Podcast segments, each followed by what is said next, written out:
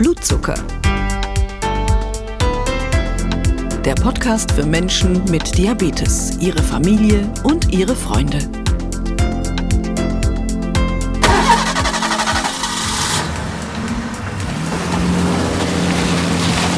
Autos, die große Leidenschaft von Wolfgang Erl aus Berlin. Autos und Geselligkeit.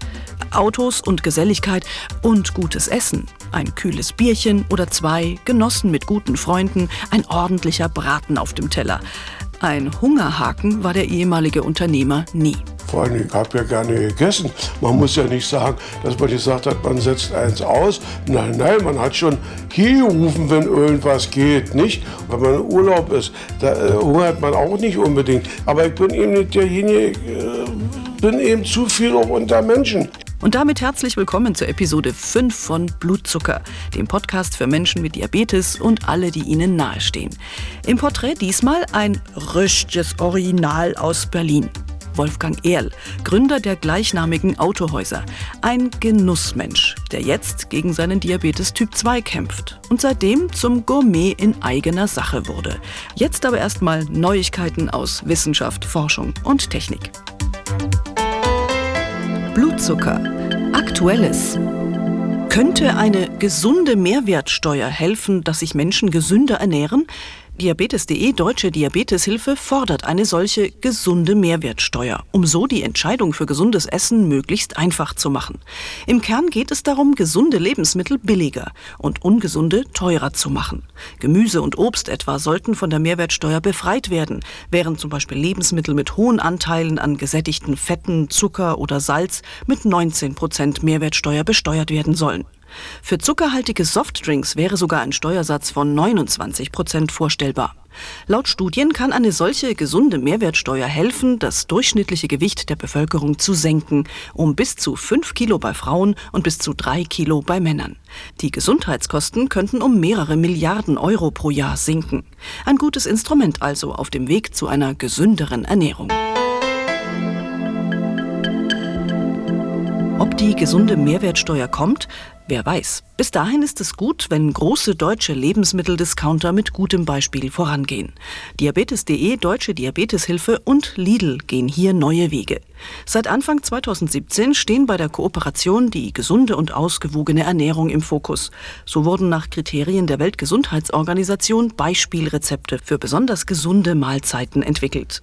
Außerdem hat sich Lidl Deutschland einer freiwilligen Reduktionsstrategie unterworfen. Heißt, der durchschnittliche Gehalt an zugesetzten zugesetztem Zucker und zugesetztem Salz in den Lidl-Eigenmarken soll bis 2025 um 20 Prozent sinken. Mehr zur Kooperation und alle Rezepte finden Sie direkt unter www.diabetes.de.org slash Lidl-Rezepte. Bewegung, Bewegung, Bewegung. Das A und O für mehr Gesundheit, weiß jeder. Aber wie viel und wann muss es denn sein, damit zum Beispiel mehr Zucker verbrannt wird und Abnehmeffekte spürbar sind? Die eine Regel lautet, 30 Minuten stramm spazieren gehen jeden Tag ist gesund und verringert das Risiko, Typ-2-Diabetes zu bekommen oder hilft, Typ-2-Diabetes in Schach zu halten. Denn ein strammer Spaziergang reicht oft aus, um den Blutzucker so stark zu senken wie ein Diabetesmedikament. Probieren Sie es einfach aus. Eine andere Untersuchung aus Neuseeland gibt die Regel vor, zehn Minuten stramm spazieren nach jeder Mahlzeit, also etwa dreimal. Sozusagen Bewegung immer zum Nachtisch, vor allem am Abend, denn da neigt man dazu, mehr Kohlenhydrate zu essen und die wollen abgebaut werden. Letztendlich, ob Sie sich an die einmal 30 oder dreimal 10 Minuten halten, Hauptsache überhaupt Bewegung. Sie wollen es ein bisschen genauer wissen? Wie immer, alle Links zu den Themen gibt es auf der Seite zur Podcast-Episode unter diabetes.de.org slash podcast. Blutzucker. Porträt. Zweimal die Woche versucht Wolfgang Erl, den Tennisschläger zu schwingen, auf dem eigenen Tennisplatz hinter seinem Haus in Berlin-Spandau.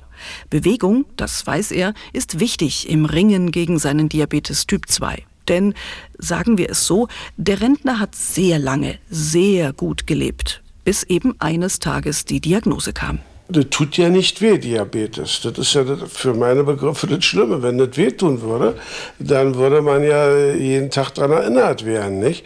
Aber äh, tut eben nicht weh und dann, äh, ich sag mal, dann sündigt man. Der Verlockungen gab es aber auch wirklich genug. Wolfgang Erl hat die Autohäuser Erl aufgebaut, die es heute in Berlin, Halle, Dessau, Potsdam, Bitterfeld und Falkensee gibt. Er war Vollblutunternehmer, immer unterwegs, mit Kollegen, Kunden, auf Lehrgängen, auf Tagungen.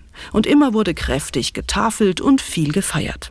Als das Rentenalter kam, hat er seine Autohäuser von einem Tag auf den anderen abgegeben. Jung und alt verträgt sich nicht, sagt Wolfgang Erl. Er übergab an seinen Sohn Andreas. Aber Ruhestand kann man das jetzt auch nicht nennen, was er jetzt genießt. Denn auch jetzt stehen immer wieder ein Haufen Freunde vor der Tür oder Wolfgang Erl hat noch eine Idee, was er basteln kann. Hab dann mir aus Bayern eine alte Scheune von 1350 abgerissen und habe die Balken genommen und habe mir dann da ein fränkisches Stiel, Häuschen gebaut. Dann habe ich wieder gesagt, so, wenn du jetzt die Freunde hier hast, die musst du ja beschäftigen. Dann habe ich mir, kennen Sie so einen Kicker, so einen Fußballkicker? Sowas habe ich für Menschen gebaut, aus Aluminium, so eine große Rohre. Dann haben wir zwölf Leute gebraucht und dann haben wir da gespielt. Ein Gaudi, ja. Also irgendwas habe ich immer. Erl ist bekannt wie ein bunter Hund, hatte schon immer einen riesigen Freundeskreis, ist Mitglied in zwei Tennisclubs. Seinen 66. Geburtstag hat er mit 250 Leuten gefeiert. Herrje, wie soll so jemand seinen Ernährungs- und Lebensstil komplett ändern? Hab mich zwar immer zusammengenommen oder äh, nicht so viel wie sonst, aber das hat eben immer nicht gereicht. Und ich musste dann eben immer spritzen. Nicht? so bis jetzt äh, die letzten zweieinhalb Jahre, drei Jahre kann ich sagen, ich dann auch mal wieder eine Abmachungskur gemacht habe, auch mit gutem Erfolg. Und auf einmal habe ich in der Abmagerungskur festgestellt, ich brauche überhaupt nicht zu spritzen. Oh, ich gesagt, Mensch, bist du ein Idiot. Seh doch zu, dass das so kommt, dass du nicht mehr spritzen musst. Aber gehen wir noch kurz zurück, denn die Geschichte von Wolfgang Erl ist eine typische Entwicklung für Diabetes Typ 2. Gewarnt hatte ihn sein Hausarzt durchaus. Abnehmen, mehr Bewegung, das war schon Thema. Aber nun war es ihm doch irgendwann zu spät. Es folgte zunächst die Therapie mit Medikamenten, die aber irgendwann nicht mehr ausreichten.